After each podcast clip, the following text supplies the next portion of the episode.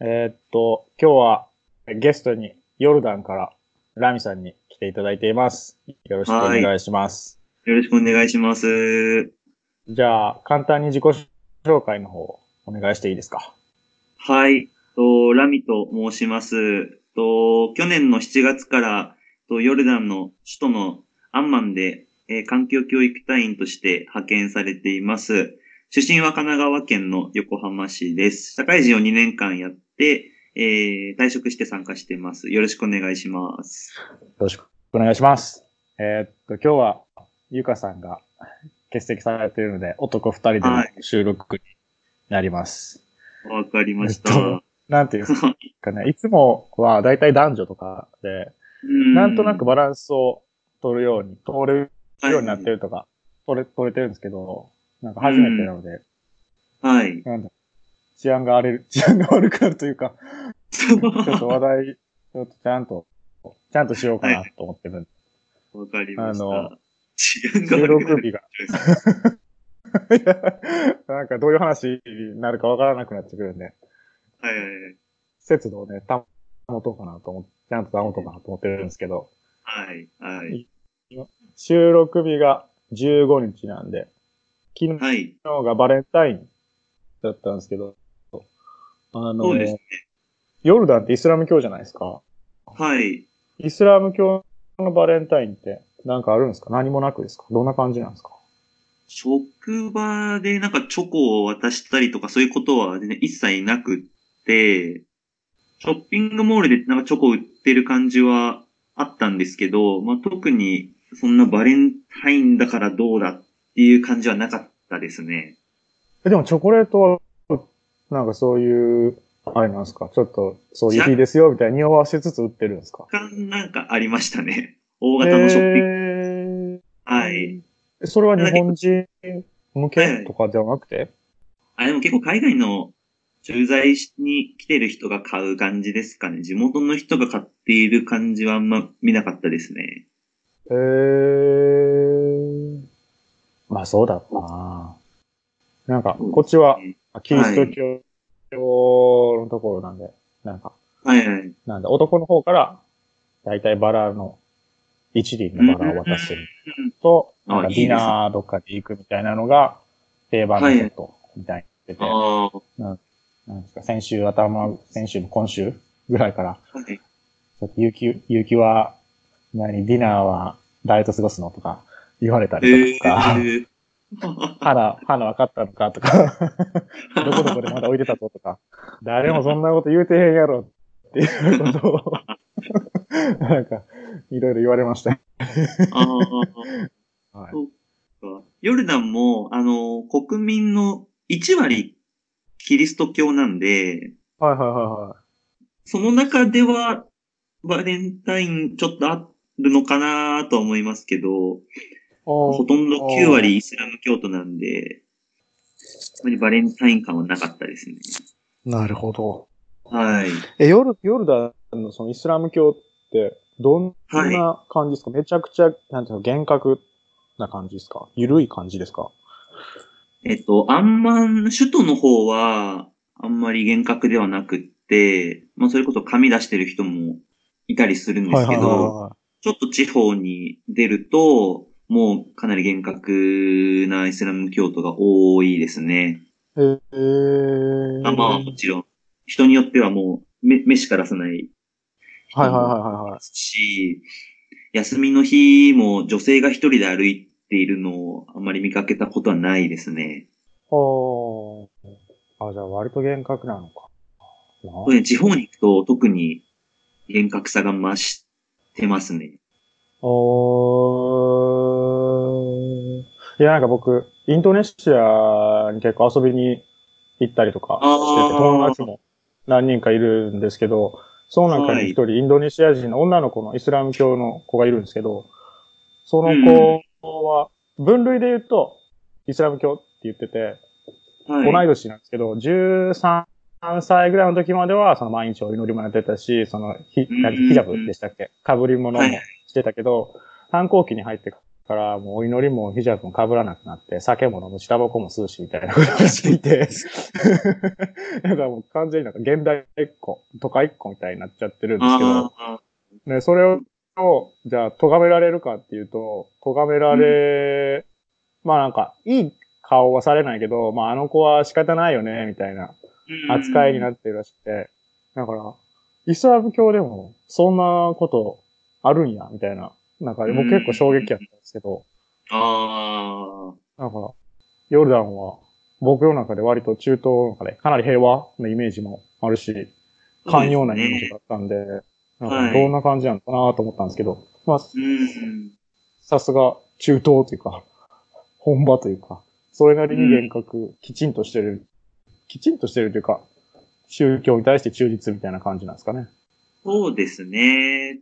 首都は結構、まあ、欧米の人とかも入ってきて、街全体がちょっと、ゆるい感じではあるんですけど、やっぱ地方に行くと、もうほとんどイスラム教の人しかいない、いなかったりするんで、うん。結構伝統的な部族の人たちが、まあ、実質的な、まあなんか、なんですかね、力を持ってたりもするんで、はいはいはいは結構そっちの方行くと、あ、なんかイスラム教の国来たなぁと。思いますす。いや、でも、あれですよね。首都でもアザーンはなりますよね。朝5時から6時ぐらいから。あそそうですね。今が6時。ヨルダン時間が今6時、もうすぐ7時になるところなんですけど、はい5時ぐらいにアザーンが鳴ってましたね。それで目覚めるんですか？僕の住んでるところは、僕の住んでるところはちょっと今日、あの、モスクから離れてるんで、アザーンあでー睡眠妨害されることはないんですけど、結構人によっては、なんか隣がモスクとかあったりするんで、あもう大音量で起こされたりはしてるみたいですね。ー。まあ、目覚ましいらずなんてね、いいんちゃうかなと思いますけど、ポジティブに考えると。えーはい。ラミさんは来て200日ぐらい経った？んですよね。そうですね、200日経ちましたね。7ヶ月経ちました。あじゃあ、割といろいろ見たかなと思うんですけど、はい。どう、どうですか？ヨルダンの印象は。そうですね。なんかほん、日本にいる間は、まあそもそも中東って危ない地域だなとは、はいはいなんとは。ないくちゃってたんですけど、まあ来てみると、まあすごい平和な、まあもちろん、なんか、命に危険を感じることも一切なく、うん。まあ街の人も結構親切な人多くて、すごく過ごしやすいですね。ああ、そうですよね。なんか、うちの事務所はい。の所長が前、えーっと、ヨルダンにいた人で、ああ、そうなんですか。で、なんか、そのヨルダン、中東、中東とか、まあヨルダンは思ってるほど治安が悪くないって、夜も出歩けるし、と言ってはって、はいはい。で、なんか逆にアフリカから、そのヨルダンとかに赴任してきた人は、もう治安の良さにかなりびっくりするみたいなことを言ってはったんで、なんかまあ、僕らが想像するよりは治安いいだろうなと思ってたんですけど、うん。でも、夜とかも出歩いてます？夜は、まあ、基本出歩けます。日没後も普通に歩けるんで、あ、いいなぁ。結構、あもう日没後歩けなかったり、そういう感じですか？まあ歩けないっすね。いや、別に歩いてもいいけど、どうやっても知らんよっていう。ああ、でもそういう感じなんだ。そういう感じか。いやー、怖いっすよ。マジで怖いっすよ、夜は。ええ いや、もう。だって今日、今日、ああれか、えっと、日付変わっうんた、今。えっと、金曜日、はい。えっと、省庁は、ここっちの省庁は、その14日の金曜日は、暴力団反対、ギャング反対の、なんかそういうキャンペーンをやるぞって言って、みみんなオレンジの服を着て出勤してこいみたいなはい。ことをやってたりするレベルなんあ、で。で、その、そういうことをやるっていうのは、その、なんか、前の週とか、その前、最近そういう暴力団、ギャング関係の事件が起こったとか、暴力系の、ちょっと、なんて言うんだろう、センセーショナルな事件が起こったってことでもあるので、あはい。まあまあまあまあまあまあ、あれ、荒れ、荒れてますよ。そうですか。そういうことはあんまないですね、ヨルダンは。こっちは、あーね、すごいですよ。うん全然、か旅行で来る分にはいいけど、みたいな感じですかね。うん生活するとまた別の印象を受けますよね。しんどいしんどい。はい。え、ヨルダンってお酒飲めます？お酒飲めますよ。あ、飲めるんですか？へー。はい結構、アンマンは、あのーお酒売ってるお店結構あるんで、へー。はいあとなんかアイリッシュパブみたいなところも。へちょっとあそうなんはい。そういうとこは隊員が行っても OK なんですか？アイリッシュパブは NG ですね。なので、買っ。てあ家で飲むとか そういう感じですね。ーあで、ー。それ、まあアイリッシュパブ、はいはい。アイリッシュパブ NG っていうのは、あれですか？あの、テロ対策というか、治安上の理由ですか？そうですそうね。そうです。結構、外国人がいるお店が狙われたりっていうのが、うんまあ世界的にもまあ傾向になってたりするんで、そうなりますよね。そうえー NG ですね。あーはい他なんか NG あるんですか？他は、あの、シリアの国境付近は、一応行ってはいけないことになってます。ほ時々なんか衝突があるみたいで、最近はちょっと落ち着いてるんですけど、う。ほう。ギリギリは、本当に国境ギリギリのところは行っちゃいけないとは言われてますね。まあでも、わざわざ行くようなとこでもないんでしょまあそうですね。特に、行く予定、行く用事もないんで、ペトラ遺跡、え、もう行かれました？ペットレ石まだ行ってないんですあ、よ。まだ行ってないんですか？はい。うわーまだ置いてるんですね。いつ行くんですか？僕ちょっと春になったら行こうかなと思ってます。あー春がベストシーズンなんですか？そうですね。やっぱ夏になるともう気温がもう40度普通に超えてくるんで、ああ。なるほどな。の中歩くのきついですね。行くなら春ですね。なるほどな。はい。え、どうか、他国内旅行的な行かれました？国内旅行はあの、ワディラムっていう、まあ、砂漠地帯があって、ほうほうほうスターウォーズとか、あと、アラビアのロレンスとかのロケ地になった場所なんですけど、そこに一泊二日で行ってきましたね。11月かな。はい。おー、えー、いいなぁあーそういうところがあるんですよね。へー。アラビアのロレンスとか、はい。激アツじゃないです激アツですね。本当に。まさにの場所なので、か。そう、そうですよね。だって、ヨルダン建国に関わってた？関わってたのかな？そうです、そうです、そうです。それ、それぐらいの人ですよね。うんはい。うわ、いいなぁまあ、僕映画見たことないんですけど。僕 は僕もない。だいたい3時間ぐらいありますよね。長いね。いやそうなんです、そうなんですよ。無理だ そうそういいなアラビアのロレンス。はい。あとは、まあ、有名なとこだと、視界ですね。レッドシー。あ、あれ、ヨルダンでしたっけ？そうですね。ヨルダンと、あとイスラエルの国境のところなので、あー、国はい境なんだ。へー。浮いて、浮いてきました。あ、やっぱ全然違います？あ、本当に浮きますね。なんか自分の体がなんか油みたいになってる感覚です。なんとなくですけど。で、なんかう浮いてる感じ。ちょっと全然わからん。全然わからんかった。そう、自分でも言って何を言ってるんだろうと思っちゃったんですけど。え、海、海と比べてどうですか？海よりはるかに行く感じですか？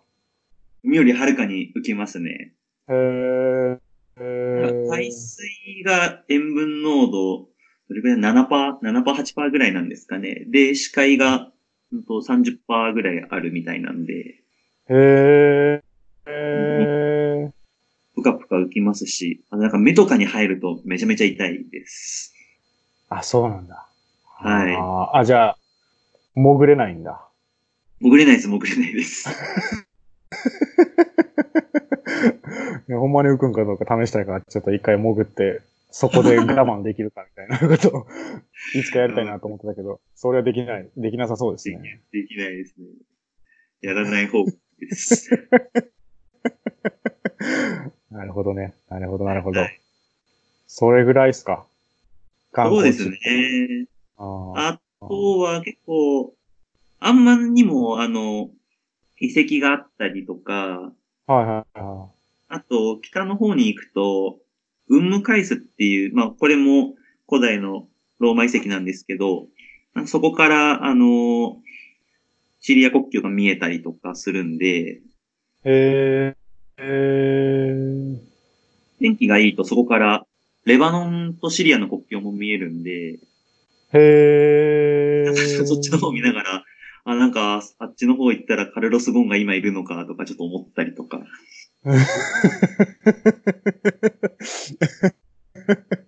今、なるほどね。もうちょっと忘れられ始めてるけど、ああ、いつがいるのかっていう。あの山の向こうにゴーンがいるかとか思いながらはいはいはい見てましたけど。はい。うんえ、ヨルダン単位ってどこ旅行できるんですか？レバノン行けるんですか？行けない？レバノンは NG ですね。ああ。ヨルダン単位中東全然行けないんですよ。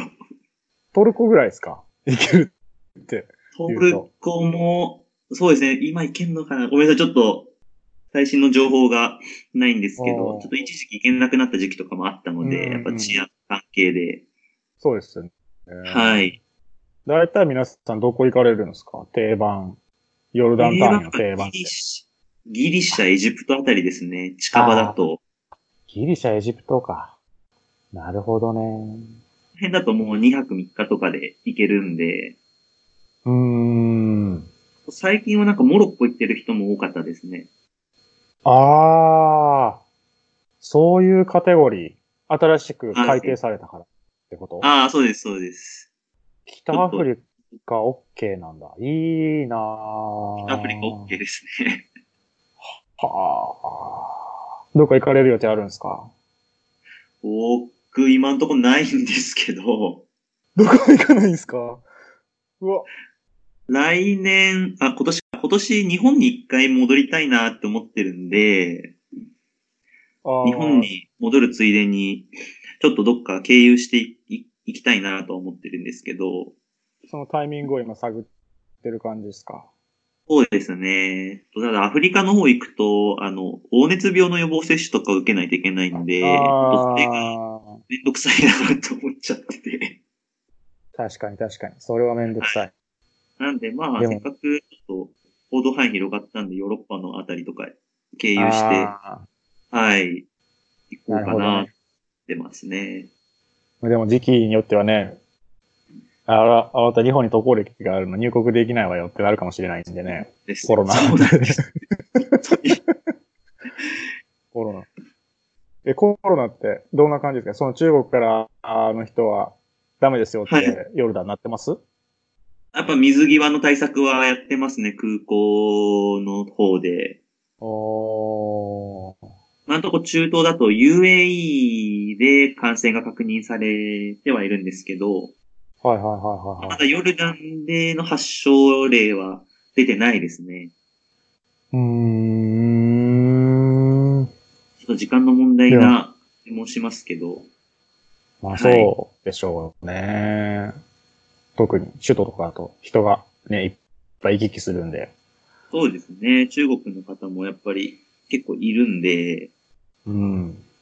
最近ちょっとはコロナって街中で言われたりとかしちゃいますけど。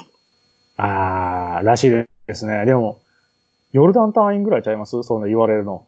あ、そうですか？狭い、狭い観測、狭い観測内ですけど。いや、なんか、こっちも JICA とかからなんかそういうふうにコロナみたいな差別的な発言をされたらちょっと連絡くださいみたいなことを言われたんですけど、ああ、そうですか。こっちの人はそもそもニュース見ないんで、うーん。多分コロナ知ってる人の方が少ないですね。ああ、結構、ヨルダンの、そのツイッターのトレンドで、結構コロナがトレンド入りしてたりはしてますね。うーんまあみんな知ってますね。ああ。それって、あれなんですか？ちょっと中国嫌いですよみたいなところが見え隠れしてる感じですか？それとも関係なくですか？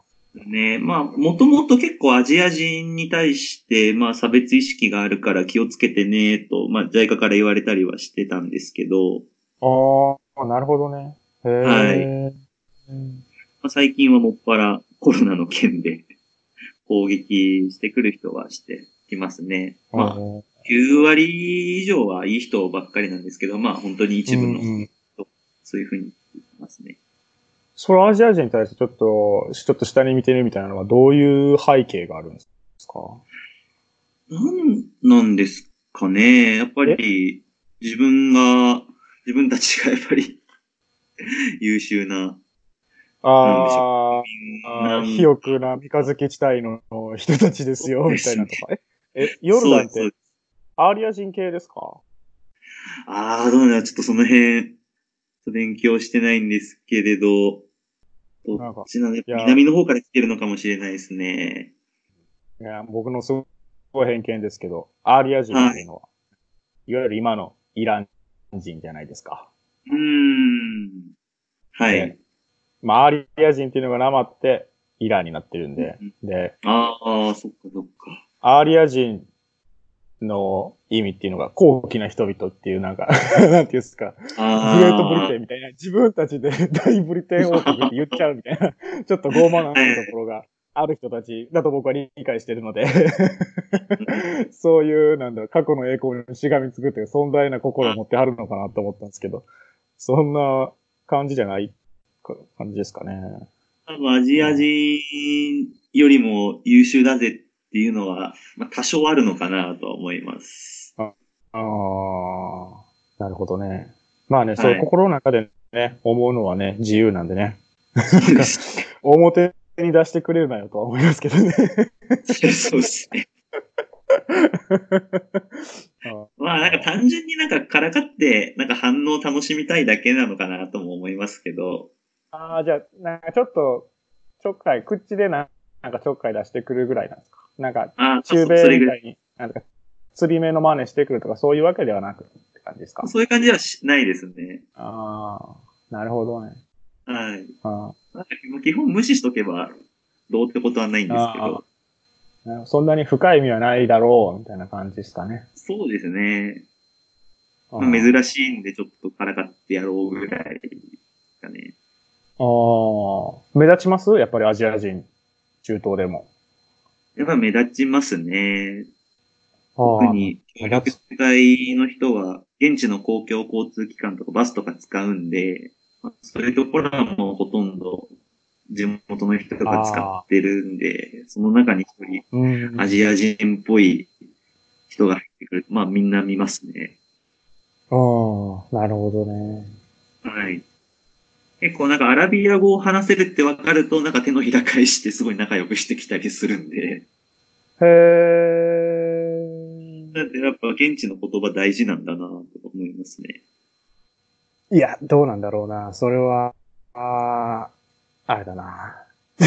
なんか、さっきのお話の続きじゃないですけど、アラビア語を思考と捉えてる可能性があるから、ああ、なんだお前も教養のある人なのかっていう目で見てるのかもしれないな。ごめんごめんっていう感じなのかもしれないな。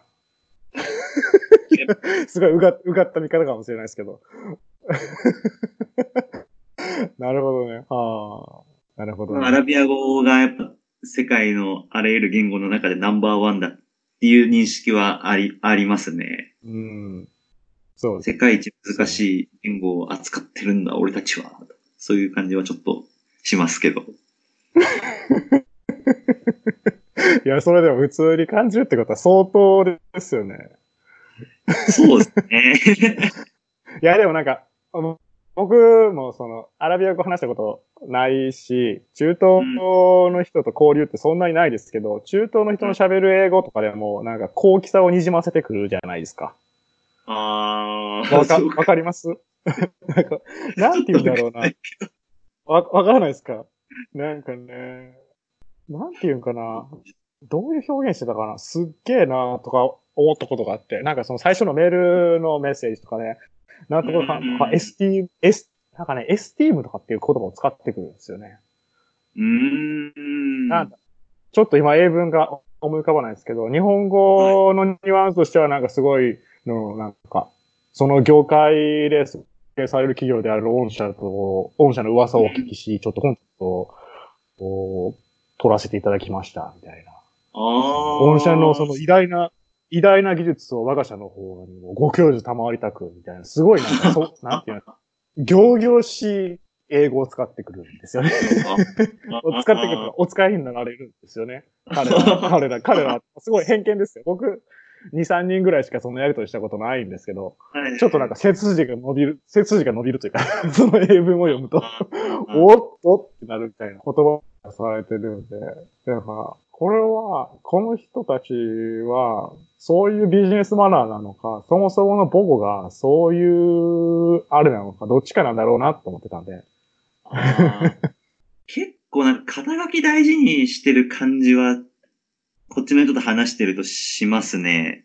ああ、なるほど。割と、初めましての人でも、2、3分話すと、俺は、ここの大学を出ていて、 master degree を持っているとか、そういうことを言ったりは、はい、されるんで、日本でいう、だから日本でいうところの、なんていうんですか、マウント取りに来てるみたいな感じですか？あ、そうですね。日本人からすると、あ、こいつマウント取りに来てるのかなって感じちゃったりはしますね。ああ、なるほどね。はい。面白いですね。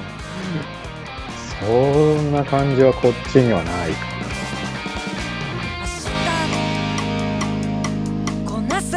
い